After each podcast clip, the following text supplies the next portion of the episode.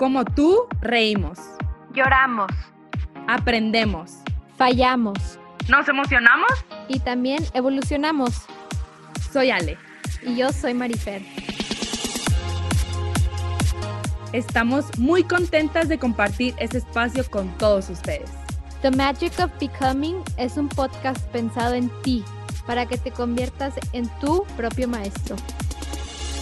Creemos firmemente que convertirte en una mejor persona es un trabajo de todos los días y que en ese día a día siempre habrá magia. Muchas gracias por estar aquí. Esto es para ti.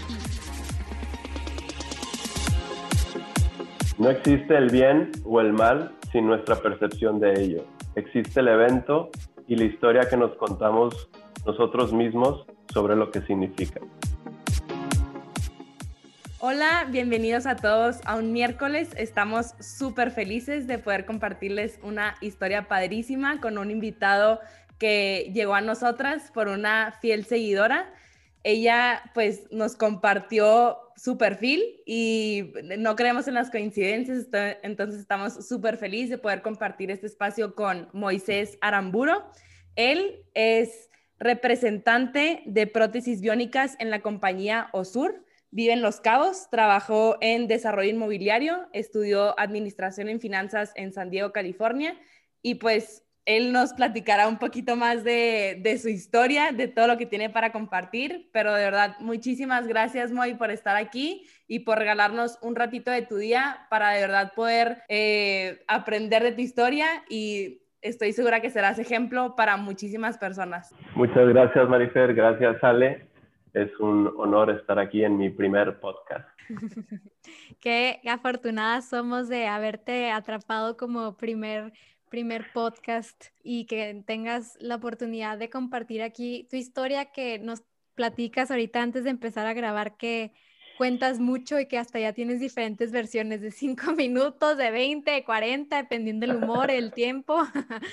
Pero no, Moy, la, la, verdad es que sí, como dice Ale, pues no creemos en las coincidencias. Eh, hemos intencionado mucho este proyecto a que llegue a nosotros la gente que tiene que llegar y realmente el ver tu historia, tu testimonio, supe desde ese momento que tenías que estar aquí, ser parte de nuestro proyecto. Eres una persona que sin conocerte ya te admiro y creo que Ale siente lo mismo. Y pues nada, quiero que, que, que, nos empieces por contar un poquito más de ti. Digo, ya dijimos títulos, pero pues tú mejor que nadie te vas a saber presentar. Muchas gracias. Sí, y digo versiones de tres minutos, diez minutos, porque mucha gente me, me, detiene en la calle y la razón por la que me detiene, pues muchos de tus seguidores no, no pueden ver, pero tengo una, una prótesis biónica en mi mano derecha. Estuve en un accidente donde perdí cuatro dedos, pero este, llegaremos a tocar el tema, pero ahorita ya tengo una, una prótesis biónica que funciona a través de baterías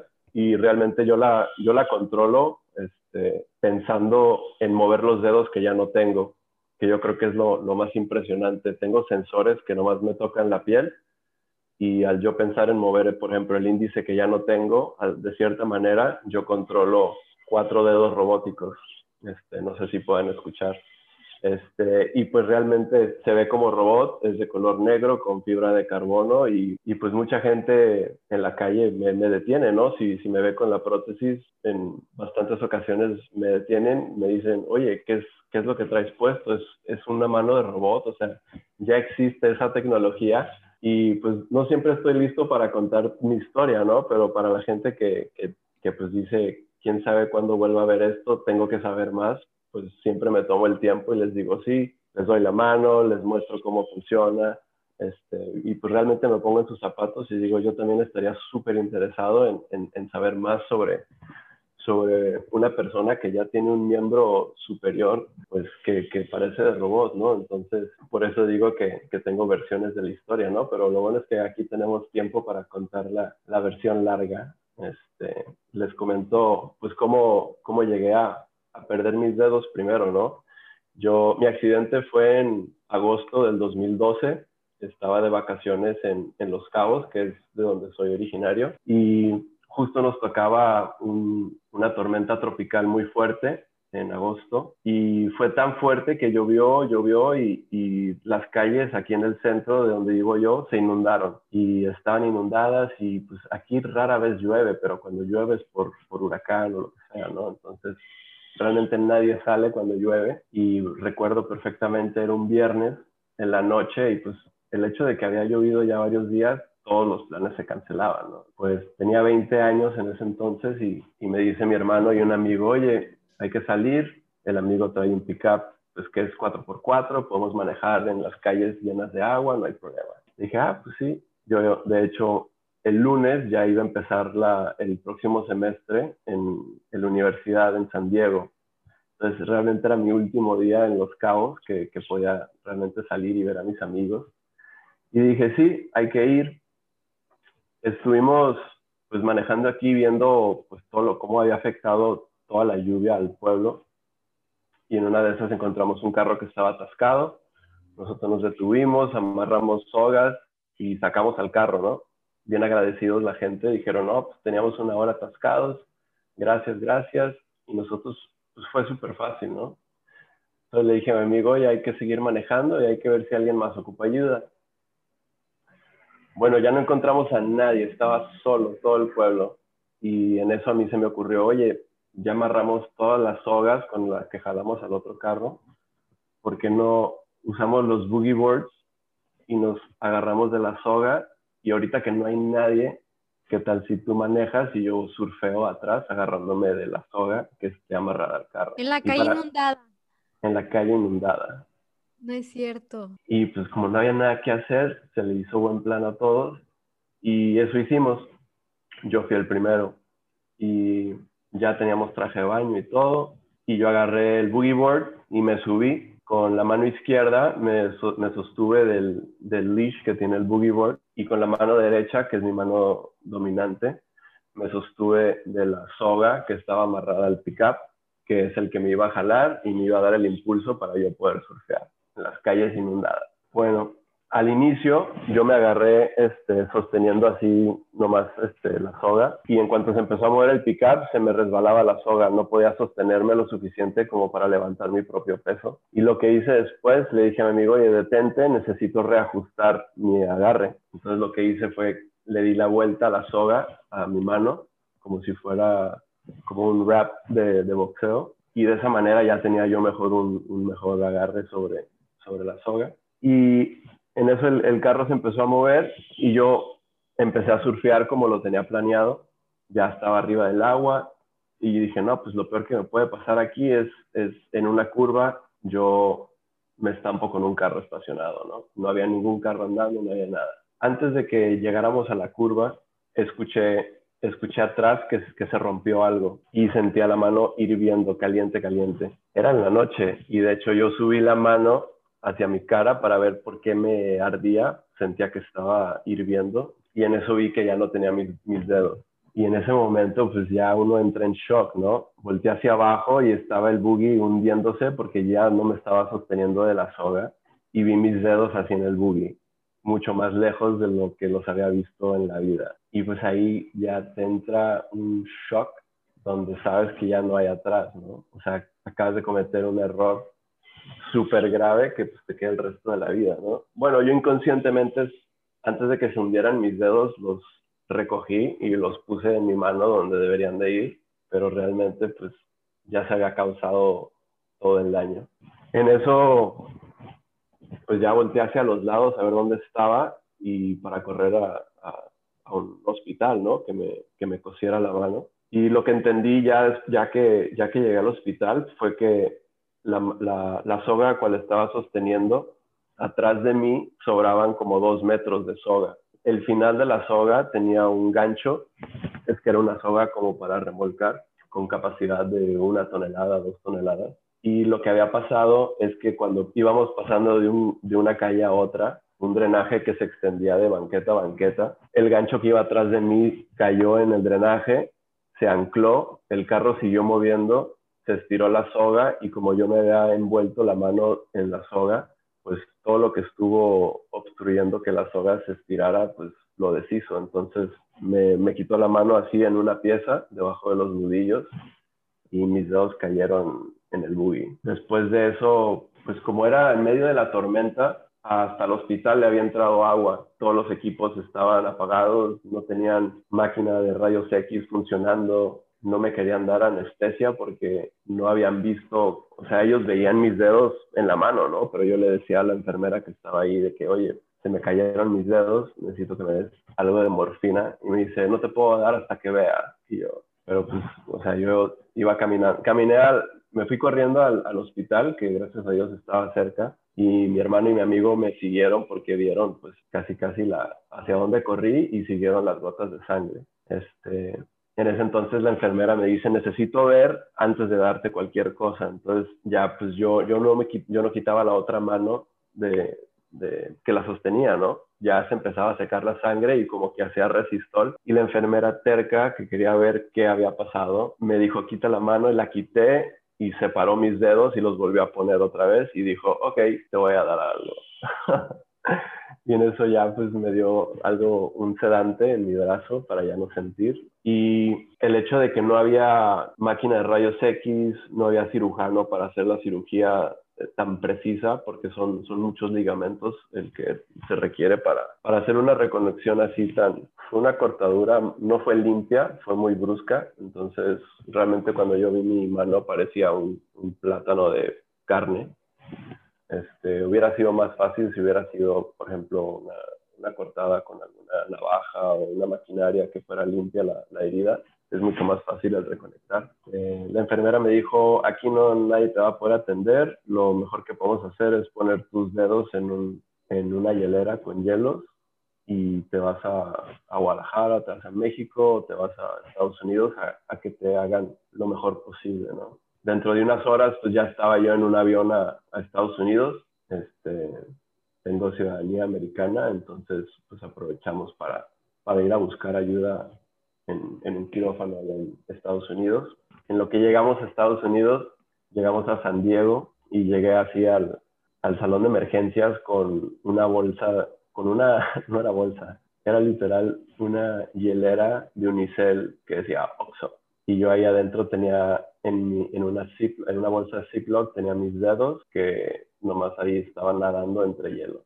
Y pues entro así como de película, ¿no? Entré así a, a la sala de, de emergencia había una fila como de cuatro personas y literal les dije, necesito pasar yo, les corté así a todos, puse mi hielera así en el escritorio de la chava y le dije, necesito un cirujano. Y me dice, ok, llena este papel y ahorita te vamos a pasar.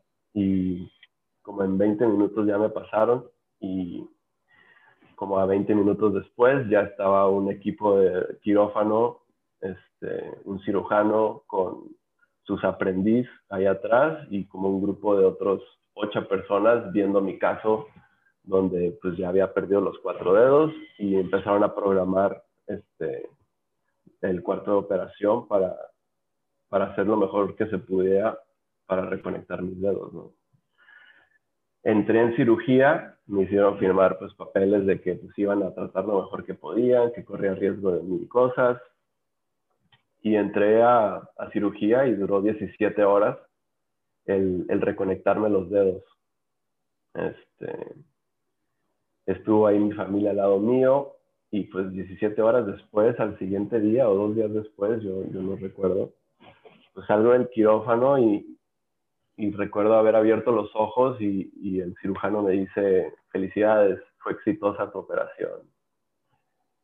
Y pues yo bien conmovido, ¿no? De, haber entendido que había cometido un error gravísimo que me cambiaba el resto de la vida, a escuchar felicidades, fue exitosa la operación, pues fue un, fue un gran alivio para mí. Este, y, es, y, pues ese fue el diagnóstico inicial, ¿no? Este, me probaron los dedos, de hecho, me, con una aguja me picaban el dedo y me decían, ¿sientes esto? Y yo sí. ¿sientes esto? Y yo sí. Me probaron, pues de los cuatro dedos, tres de ellos sí, sí podía sentir y podía mover.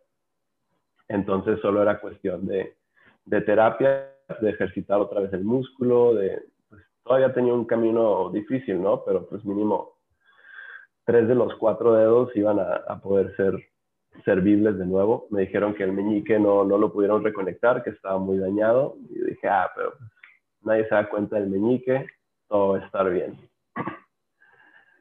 Y pues para ese entonces mi familia pues súper feliz también de que fue una operación exitosa, pero a los tres días mis dedos se pusieron negros, no les estaba llegando suficiente sangre, entonces me dijeron que, que pues realmente había fallado la, cirugía, ya que se ponen negros es por falta de sangre, ya realmente está muerta toda esa, esa carne y iba a tener que volver a cirugía y me iban a remover los, los dedos.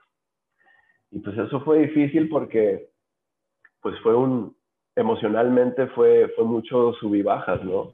Yo sentí que pues perdí todos los dedos, luego me dicen lo recuperaste, todo va a estar bien, tres días después me dicen, ¿sabes qué? La verdad es que falló, hicimos lo mejor que pudimos, pero realmente tu cuerpo ya no estaba mandando sangre, entonces tenemos que, que. Entonces fue, fue un sub y bajas emocional que fue pesado, y después de eso, pues ya me dijeron, lo único que, la única solución de ahora en adelante es buscarte una prótesis. Y yo para ese entonces, pues no, no sabía nada de prótesis, no, pues lo que había visto en las películas, ¿no? Era un gancho así como, como Captain Hook, el, pirata, o, o, algo, o una prótesis que no se mueve como de maniquí, como de Barbie, y dije, wow, o sea, eso no, no era lo que uno tenía en mente para su vida, ¿no? Y, y, y fue difícil el, el saber que a mis 20 años ya había cometido un error que me iba a afectar pues, el resto de mi vida. Y a los 20 años uno, pues el mundo se le cae, ¿no? Dice, esto no era lo, lo que tenía planeado y uno mismo se pone a pensar, no, pues ya no puedo ser bombero, ya no puedo ser policía, ya no puedo tal, ya no puedo tal. Y, y entra en un círculo vicioso de negatividad y estuve en el hospital, de hecho, estuve dos meses en el hospital. Este, tuve que estar internado porque la herida era muy grande como para que nomás le saliera una costra y, seguir adelante. Me tenían que hacer un injerto para sellar eh, la herida.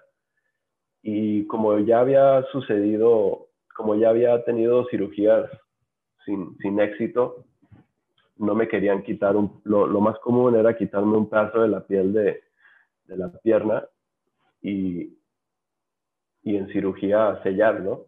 Eh, el cirujano me dijo, quiero hacerte una cirugía que, que es más complicada, pero es 100% probabilidad de que, de que tu cuerpo no la rechace, porque siempre corres el riesgo cuando quitas piel de una parte y quieres eh, hacerle un injerto en otro lado, siempre corres el riesgo de que, de que tu cuerpo la rechace y tengan que hacer otro injerto. Entonces lo que hicieron conmigo me quitaron, me abrieron en la ingle, me quitaron como 20 centímetros de piel y me enrollaron así, me cubrieron la mano. Pero para eso me, me conectaron la mano a la ingle por tres semanas hasta que la mano estuviera mandando sangre al injerto y ya que estuviera mandando sangre al injerto, la mano, ya me, me desconectaban de la ingle toda esa, esa piel. Entonces fue un proceso largo, no, como me quitaron tanta piel, tenía que tener la pierna flexionada porque ya no tenía esa piel extra como para extender mi pierna, entonces no podía caminar. Este, estuve en cama, no podía levantar en el baño, no me podía servir de comer, fue una experiencia, pues, que terminé saliendo pues, con muchas lecciones, ¿no? Ya de, de, estar limitado físicamente y mentalmente uno siendo su peor crítico. Este, hubo varias complicaciones, también estamos, tenía mucho antibiótico en mi sistema porque el agua en el cual estuvo en contacto con mi herida era agua sucia y no sabíamos si mis huesos se iban a infectar. Si se infectaba el hueso, me iban a tener que amputar debajo del, del codo o arriba del codo. Entonces, quizás hasta perdía el, pulgar que pensé que yo iba a retener, ¿no? Mucha incertidumbre. También tuve complicaciones, me empezaron a salir coágulos en los pulmones por haber estado tanto tiempo eh, en cirugía. Entonces hasta me cambiaron de, de piso, ¿no? Me cambiaron a, a, piso donde tenían que estar supervisando mis latidos a ver si no tenía los, los coágulos que corría riesgo, ¿no? Y una de las lecciones más grandes en, en, estando en el hospital fue estar en, en ese cuarto de hospital donde lo compartía con otras cinco personas, todas estaban pues, siendo supervisadas por complicaciones de corazones, pero yo era, pues, yo era el de 20 años y todos los demás tenían de que 65, 70, cada quien pues en su batalla, ¿no? Pero realmente ahí fue cuando pasé una noche ahí y estuvo, estuvo muy impactante el, el ver la situación de todos, incluyendo la mía, pero sabiendo que las probabilidades de que yo saliera, aunque yo realmente no quería enfrentar mi nueva realidad, yo tenía mejores probabilidades de salir de ese, de ese, de ese cuarto de hospital, ¿no? Yo escuchaba en la noche como pues, el monitor del corazón de otro chavo, de un, ya ni era chavo, ¿no? Era ya un señor grande, empezaba todas las alarmas, entraba la enfermera, y por una parte yo estaba en la misma situación, pero tenía un pronóstico, pues iba a salir sin mano y todo, pero pues iba a salir, ¿no? Yo veía a los otros pacientes que, que pues no, no, no tenían pronósticos tan, tan favorables y dije, no, o sea, si yo salgo de esto, tengo que, yo, yo no estoy listo para, para que acabe aquí mi vida, ¿no? La gente que estaba a mi alrededor, pues quizás ya había vivido una vida mucho más extensa, ya tenían muchos años de, pues, de experiencia, de memorias, de, de todo, ¿no? Yo a los 20 años dije, y ahí fue cuando decidí, o sea, si salgo de esto, tengo que aprovechar al máximo, eh, tengo todavía muchas cosas a mi favor, realmente si salgo sin, sin mi mano, pues hay mucho más que disfrutar todavía y, y no voy a dejar que, que, el solo hecho de que perdí la mano no viva lo que yo pues tenía planeado para mi vida, ¿no? Yo todavía quería unos otros 40 años, 60 años y, todo dependía de, con qué perspectiva iba a salir de ese, de ese hospital. Y pues realmente la lucha es, mental. Ya pues esto sucedió hace 8 o 9 años y, y, creo que ese momento fue el momento que me ayudó más a, a definir bien mi perspectiva, mi actitud ante las cosas y, y cómo iba aprovechar el momento si es que salía de ahí. Y gracias a Dios estoy aquí para, para contarles con, con una sonrisa en mi cara y una buena actitud sobre, sobre mi experiencia y sobre las lecciones que, que me ha tocado vivir y, y, todo lo bonito. A pesar de una historia pues, que hasta ahorita se ha escuchado muy, muy trágica, ha venido con muchas lecciones, con muchas experiencias que, que yo no me imaginaba que, que me iban a tocar, ¿no? Al saber que, que, iba a perder pues parte de mi cuerpo. Después de estar en el hospital, pues ya mi familia me empezó a buscar qué, qué prótesis existían, qué opciones, qué era lo, lo más innovador en el momento. Y, y, un amigo, de hecho, se puso a buscar en su casa y me imprimió la, la página web de, de la compañía que tenía la prótesis más avanzada en el momento. Le imprimió y recuerdo eran como 30 páginas y me dijo, mira, me la llevó a la cama del hospital, te vamos a conseguir esta mano. Y yo, ¿cómo? Vi las fotos de la mano y pues era una, era una mano robot, o sea, que se la pegaron a un chavo que no tenía una mano. Y yo dije, ¿eso existe ahorita? Y me dice, sí, salió en esta revista y en esta revista y te la vamos a conseguir. ¿Cómo? No sé. Y el solo hecho de ver que existía una solución como esa, o sea, me cambió la cara. Yo no sabía cuánto costaba, no sabía, pero el hecho de que alguien estaba trabajando en eso y alguien la tenía, pues de una vez me, me fui tras, tras lo mejor, ¿no? Entonces, de ahí empezó pues mi curiosidad sobre pues, realmente qué, qué, es lo que existe que me pueda poner como, como herramienta, como sustituto a porque realmente no me quería poner un gancho así como, como el de Peter Pan, ¿no? Entonces, ahí empezó la, pues ya empezó la imaginación a pensar diferente, ¿no? Pues si me pongo algo así, realmente, pues quizás hasta está mejor que una mano, ¿no? Entonces, al salir del hospital todavía tuve que, ir a muchas terapias y todo, pero inconscientemente yo sabía que había unas prótesis de mano eh, súper modernas, ¿no? Entonces, pues mi familia investigaba, porque yo realmente ni quería saber cuánto costaba, pero pues este, estaba pues queriendo obtener una, ¿no? Amigos se enteraron de que había una prótesis súper moderna que sí me gustaba. Eh, familia se enteró y, antes de que yo supiera, ellos estaban organizando para, para recaudar fondos y, obtener esa, esa, prótesis. Y yo cuando me enteré, me habló una tía, recuerdo, y me dijo, Moisés, yo seguía, yo seguía en San Diego, me dijo, Moisés, queremos organizar un evento y quiero tu permiso para hacer un anuncio en la radio. y yo, ¿permiso para qué? Dice, pues para hacer, para promover y, contar a la gente, hay mucha gente que te quiere ayudar este, y sabemos que hay una prótesis que, que te gusta y queremos ayudarte a obtenerla.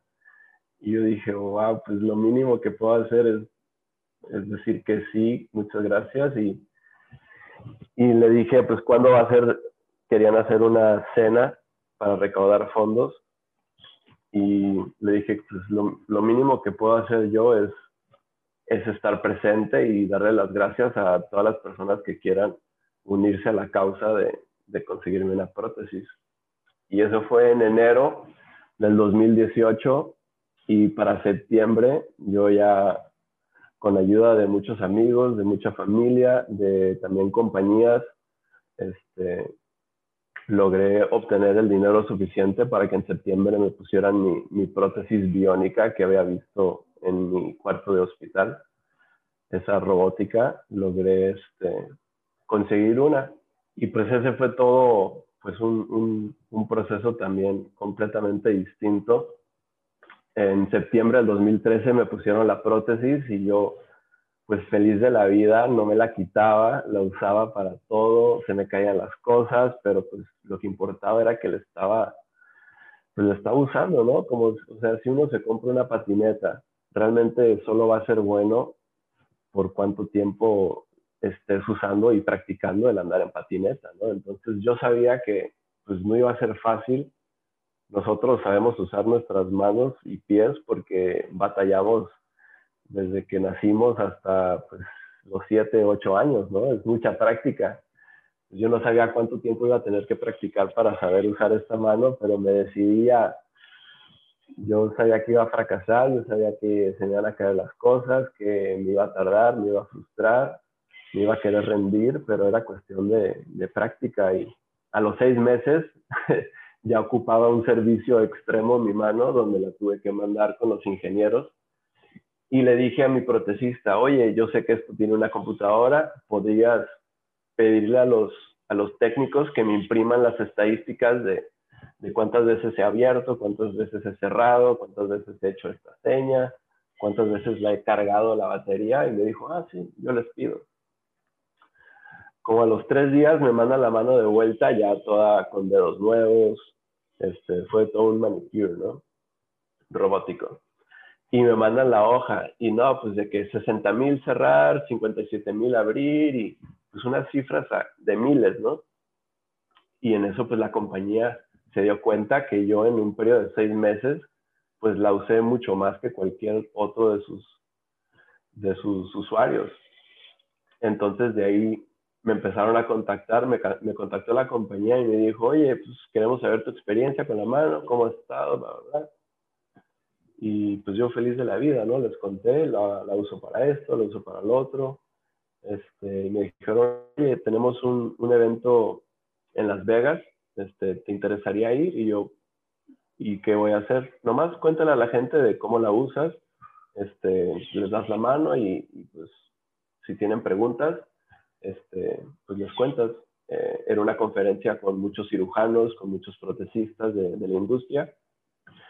Y de ahí surgió pues que, la compañía dijo, oye, pues tenemos aquí a un chavo de 21 años que, que está usando la mano más que nadie este, y me empezaron a llevar a muchos, pues a muchos lugares, a muchas juntas, conferencias, exposiciones en todo el mundo y pues yo feliz de la vida pues con mi mano biónica realmente pues me, me ayuda para, para, para, hacer cosas que la mano de uno hace también, ¿no? Este, no es de uso extremo, no es como para agarrar un martillo y construir una casa, pero es para, para lo básico, para lo sencillo, pero realmente yo he notado que a mí me ayudó en lo emocional, en lo psicológico, a, a poderme sentir que, que, no tengo una discapacidad, que puedo, puedo, puedo, presentarme, verte a los ojos y darte la mano y,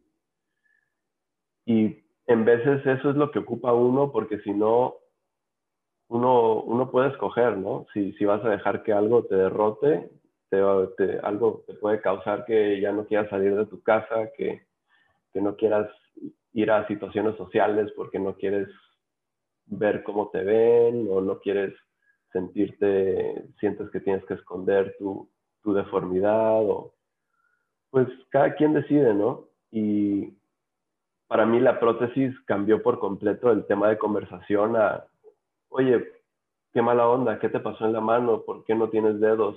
a, órale, esa prótesis, o sea, ¿cómo, cómo funciona? Cuéntame. Entonces cambiaba por completo mi interacción con, con todos, algo positivo, qué suave que existe esa tecnología, qué suave que puedes pues darle uso y pues también qué, qué beneficio, ¿no? De, de vivir en 2021 donde existe esta tecnología, hace 20 años, ¿no?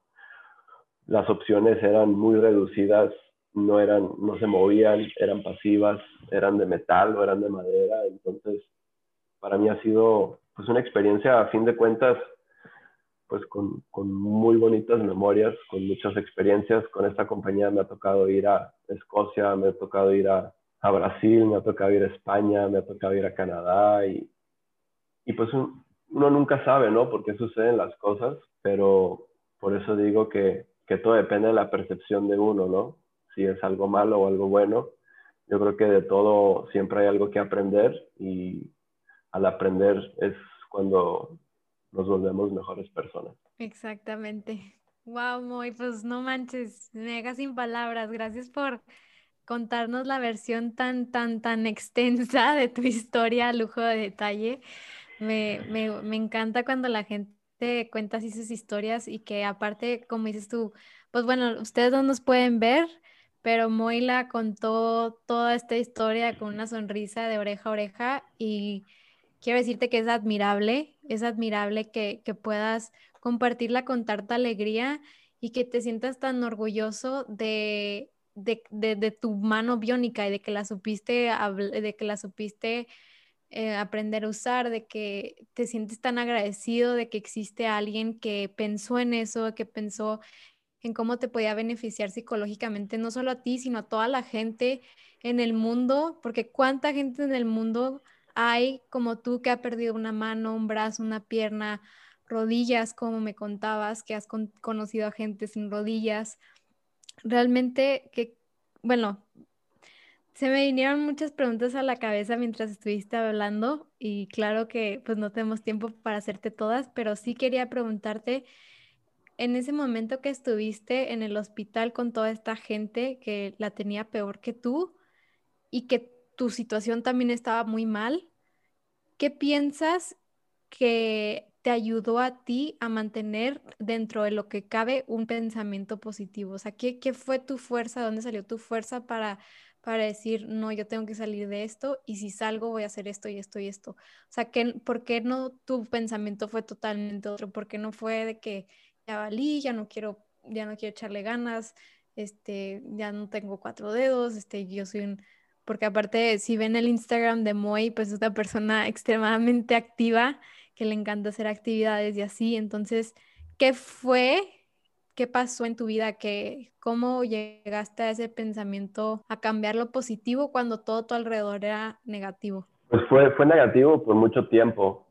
Este, fue negativo por mucho tiempo, pero al estar en, en el hospital tanto tiempo, te toca ver muchas cosas y pues yo estaba tan, tan envuelto en, en, mi negatividad que no quería ver la tele, no quería ver nada de fuera de lo que me afectaba a mí en ese momento, ¿no? No vi la tele, o sea, tenía la tele así en el, en el cuarto de hospital, pero no la quería ver, no, no quería ni enfrentar mi realidad afuera del hospital todavía, pero estando en el hospital, pues me tocaba despertarme porque admitían a un paciente nuevo, me tocó saber de uno, nunca lo vi, pero pues me tocó todo el drama, ¿no? Y una noche llegó un helicóptero con un chavo que se había accidentado en moto y pues escuchas a la familia pasar por el pasillo, escuchas las conversaciones y lastimosamente el, chavo de 17 años falleció, ¿no? Fue, fue un golpe en la cabeza muy duro y pues eh, durante mi estancia en el hospital fue que que pues te, das cuenta, ¿no? Que, que, todos somos mortales y la vida termina, pues para todos es diferente, ¿no? Y para mí no terminaba la vida, pero muy probablemente pudo haber terminado en ese momento si la soga hubiera estado alrededor de mi, de mi estómago, o sea, me parte la mitad. Y al estar rodeado de, de casos donde gente, pues mucha gente no, no sale del hospital. Y si sale, sale pues ya en otra condición, ¿no? Sin vida. Y yo quería salir del hospital, yo todavía teniendo mis dos pies, dije, yo ya después de dos meses de estar en el hospital, dije, yo quiero salir, o sea, es, es, bien, es bien diferente el no sentir el sol en tu cuerpo, el no sentir una brisa de aire que no es el aire acondicionado. Y realmente me puse a apreciar así las, o sea, las cosas más mínimas el, el, sentir que me puedo mover por mi propia fuerza, o sea, el correr, no me había movido para nada. Y dije, mira, con mano sin mano, yo quiero salir de aquí y quiero hacer la mayor cantidad de memorias posible para que cuando vuelva al hospital por, espero, anciana edad, haber tenido más memorias, más experiencias y, y me propuse a eso. Dije, o sea, aquí decido yo si salgo de aquí y digo, Moisés, pobrecito, eh, o sea, no tienes una mano, no puedes hacer esto, tienes que aprender a usar la otra, es frustrante, pero a los 20 años todavía tengo muchos años por delante y dije, ni modo, es aprender a hacer todo de otra manera, es aprender a hacer ciertas cosas y realmente pues yo también cambié porque pues de una manera tienes que, averiguar, ¿no? Si, ¿no? tienes dos manos, tienes que apoyarte de otra manera y empecé a usar más el, pensar sobre las cosas y no necesariamente las tengo que hacer yo con mis dos manos, sino ahora pues trabajo en, desarrollo, entonces ya puedo contratar a gente a que hagan lo que yo me gustaría haber hecho con mis dos manos. Ahora contrato, por ejemplo, ya tengo a 10 pares de manos. Entonces logré hacer lo, que yo quiero de todos modos, pero de diferente manera, a través de, otros modos. Pero, pero sí, yo creo que el, estar en el, en el, hospital observando lo que sucedía a mi alrededor me hizo saber que mi caso no era, pues no era tan gran cosa comparado con la situación de muchos que veía y realmente el humano es capaz de mucho más de lo que nos damos crédito de poder hacer. Y pues yo no te puedo decir que tenía la fuerza para, para haber sobresalido como lo he hecho, pero uno nunca, uno nunca tiene la fuerza, nunca tiene la valentía hasta que está en el contexto donde te lo exige, ¿no? Entonces, pues a mí se me exigió de temprana edad y viene con sus lecciones. Yo creo que todos tenemos nuestra propia montaña que escalar a diferentes tiempos en la vida y pues doy gracias a Dios que, que de alguna manera, no como yo lo hubiese deseado, pero he aprendido mucho y todos esos aprendizajes me han ayudado a ser una mejor persona hoy y me ha permitido lograr cosas que de otra manera yo creo que no hubiese sido igual. Moy, tengo toda la historia de verdad chinita y te veo y me calmo por verte la sonrisa, pero de verdad eh, me impresionó muchísimo y de verdad te reconozco y se me hace, o sea, me da mucho, mucha alegría de verdad por ti, o sea, ver cómo la cuentas de una manera, o sea, vas rescatando lo mejor de, de, la historia desde un inicio, o sea, rescataste tus mayores aprendizajes, como que las partes más, pues ya pasó, ya pasó un tiempo de este, del accidente, pero aún así, pues es, pues es algo que tú viviste pues muy, pues muy impresionante en tu vida, ¿no? Y me llama mucho la atención cómo lo cuentas de una forma, pues, a ver, o sea, yo pues tenía que cambiar mi perspectiva de, de, la vida, ¿no? O sea, nosotros no tenemos idea lo difícil que fue haber pasado por esa situación y la manera en que tú lo cuentas nos hace ver que, pues independientemente cuál sea nuestra lucha, como tú lo platicabas en el hospital, o sea, cada quien está viviendo su lucha, pero pues siempre hay, siempre tenemos una oportunidad para salir adelante, ¿no? O sea, a veces nos cuesta muchísimo y no tenemos como esa motivación o esas fuerzas para ver lo bueno, pues no siempre lo va a ver, ¿no? Pero nomás es cambiar como un poquito el, el hecho de que pues tú te veías haciendo lo que querías hacer y veías, agradecías como todo eso, todo eso que tenías alrededor, todas esas pequeñas cosas de poquito a poquito. Y eso yo creo que la mente, o sea, es, la mente es demasiado inteligente y tú lo ves en tu mano y lo ves en tu cuerpo y lo ves pues en todo lo que te fue sucediendo pues a través de todo esta, este, este accidente, ¿no? Pero me llama de verdad muchísimo la atención cómo, cómo la mente puede cambiar esa manera de, pues de ver todo, ¿no? O sea, y verdad, pues siempre va a haber un aprendizaje de cada situación, independientemente de lo que estemos pasando, siempre hay algo positivo que sacar de esto, si no lo vemos, pues está, está ahí, o sea, está ahí presente, es, pues es encontrarlo y es ver la manera y qué padrísimo que tenemos un ejemplo como tú que nos hace abrir los ojos a, pues ver, cambiar un poquito nuestra perspectiva de ver la vida, ¿no? La, frase que platicabas un poquito al principio, y nos gustaría ahorita que la vuelvas a mencionar, aunque la tengas súper, súper presente en tu vida, pero verdad, muchísimas gracias, Moy, o sea, porque me encantó, me encantó tu manera de, de platicar esta historia y no, no vimos ni siquiera lo, lo, lo difícil que fue para ti, o sea, como que contaste con tanto orgullo, de verdad, como dice Marifer, y me encantó. O sea, de verdad, este, nos quedamos con lo mejor de esta historia, con los mejores aprendizajes y ahora sí que aplicarlos en nuestra vida, ¿no? Sí, de nuevo, o sea, como dices, la, la perspectiva es todo y, y, pues realmente por la actitud que, que tuve al respecto fue que la compañía pues ahora trabajo con la compañía, ahora me hablan porque tienen el próximo modelo y quieren que yo sea el primero que la pruebe. Entonces, ¿cuáles son las probabilidades de, que eso suceda? ¿no? O sea, yo estando en el hospital, nunca me imaginé que, que iba a llegar a, a, tener esa mano tan avanzada y mucho menos el trabajar con la compañía que hace eso y ahora ser yo el que está en, en, en todas las fotos de la compañía, ¿no? Como ejemplo A. Entonces fue, fue como un, un círculo este, donde ahora pues me ha tocado conocer a, gente que usa la prótesis y a raíz de que me vieron a mí en un video usándola de cierta manera, dijeron, wow, sí voy a poder hacer eso, sí voy a poder hacer lo otro. Véanlo como, o sea, como ejemplo. Entonces, realmente, pues uno nunca sabe, pero debemos de tener la, la actitud positiva porque de ahí nacen muchas otras oportunidades y, y realmente no te sirve de nada tener una una actitud pesimista, pobrecito yo, soy una víctima, todo lo peor me pasa a mí, ¿por qué a mis vecinos no? Porque esa era, era la opción fácil, ¿no? El decir, o sea, ya no quiero, me tocó un set de cartas horribles, este, creo que he aprendido que irrespectivo de, de tu contexto, de acuerdo a tu percepción, es, es lo que sigue, ¿no? Entonces, y yo creo que, que siga mucho más. Yo creo que sí, si todos, o sea, si escuchamos realmente lo que nos estás contando de este ejemplo de estar en el hospital y ver a tu alrededor, todos lo podemos aplicar en nuestro día a día.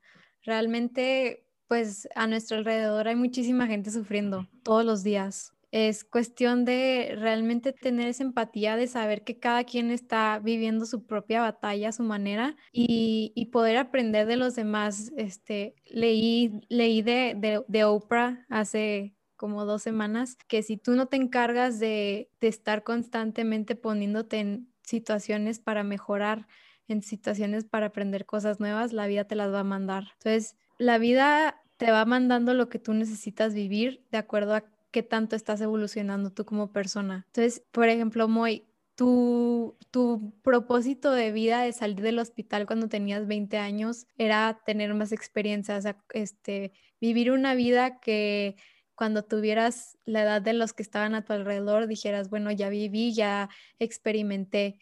Ahorita que ya pasaron casi 10 años, Moy, ¿cuál es tu propósito de vida? De hecho, me gustó mucho cuando te busqué, cuando te me mandaron tu perfil.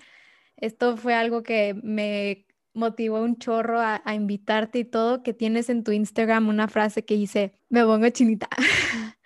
no nos vamos a distraer por la comparación si estamos, si estamos motivados por un propósito de vida. No sé si lo estoy traduciendo bien porque está en inglés, pero we won't be distracted by comparison if we are captivated by purpose. Entonces creo que es totalmente cierta esa frase cuando encuentras el motivo de vida, por qué veniste al mundo, no te va a importar qué está haciendo el otro, no te va a importar si lo estás haciendo bien, si lo estás haciendo mal.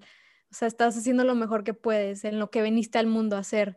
Entonces, güey, tú qué veniste al mundo a hacer ahorita que tienes, que ya pasaron casi 10 años y que ya ves tu accidente desde otra perspectiva, desde otros ojos y con un set de experiencias totalmente distintas a los 20 años. Qué gran pregunta.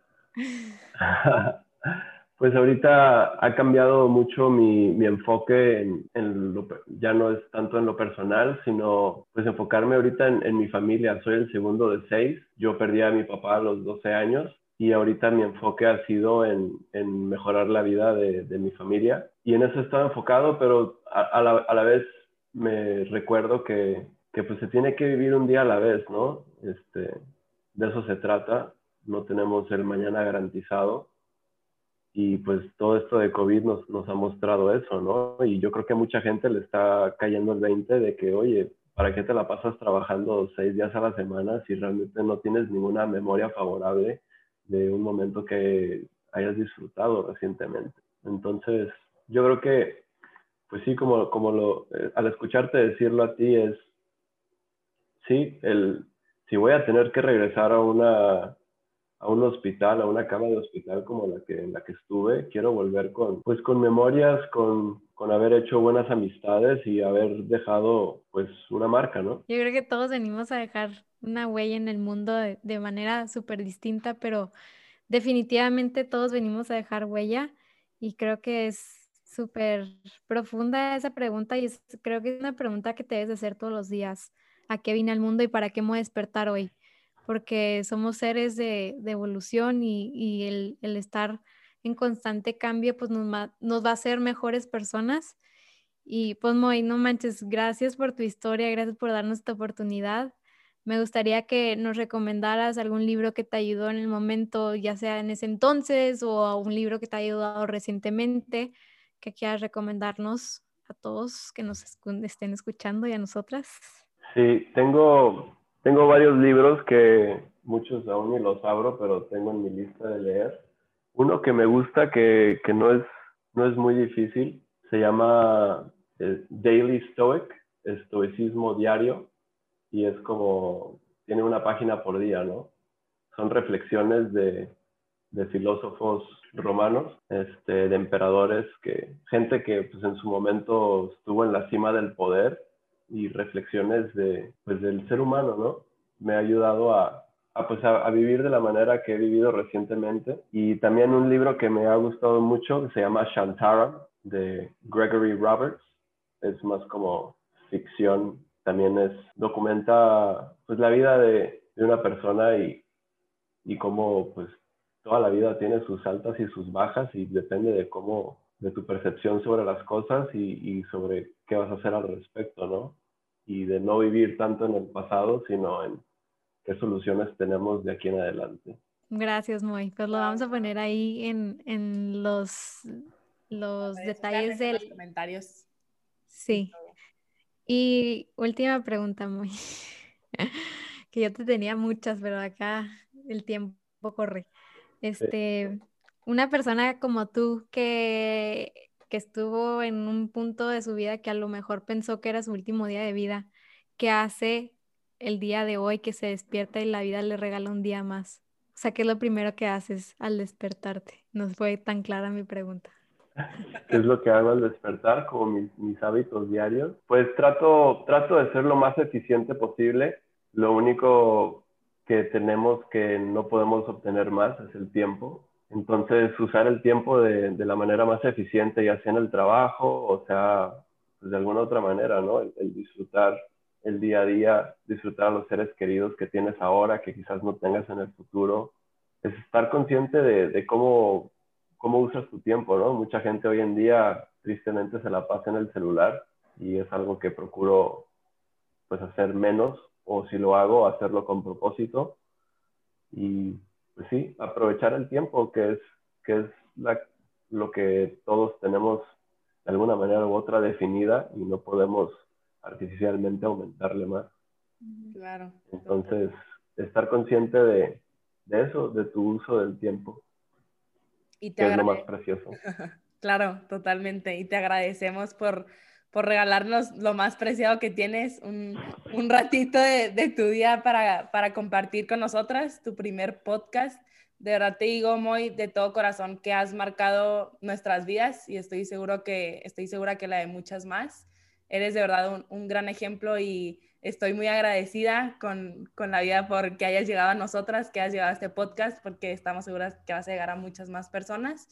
Y de verdad, de todo corazón, muchísimas gracias por todos los aprendizajes que nos dejas y por lo mejor de, esta, de este día, de esta plática para, para compartirla con los demás. De verdad, de todo corazón te agradezco. Muchas gracias a ustedes. Gracias, Moy, de, co de corazón, gracias. Gracias por llegar al final de este episodio. Si te gustó, aprendiste algo o piensas que le puede servir a alguien que conoces, te agradecemos de todo corazón que lo compartas para así lograr llegar a más y más personas. Y como siempre, te esperamos el próximo miércoles en The Magic of Becoming. Ojalá encuentres mucha magia en esta semana. Te mandamos mucho amor.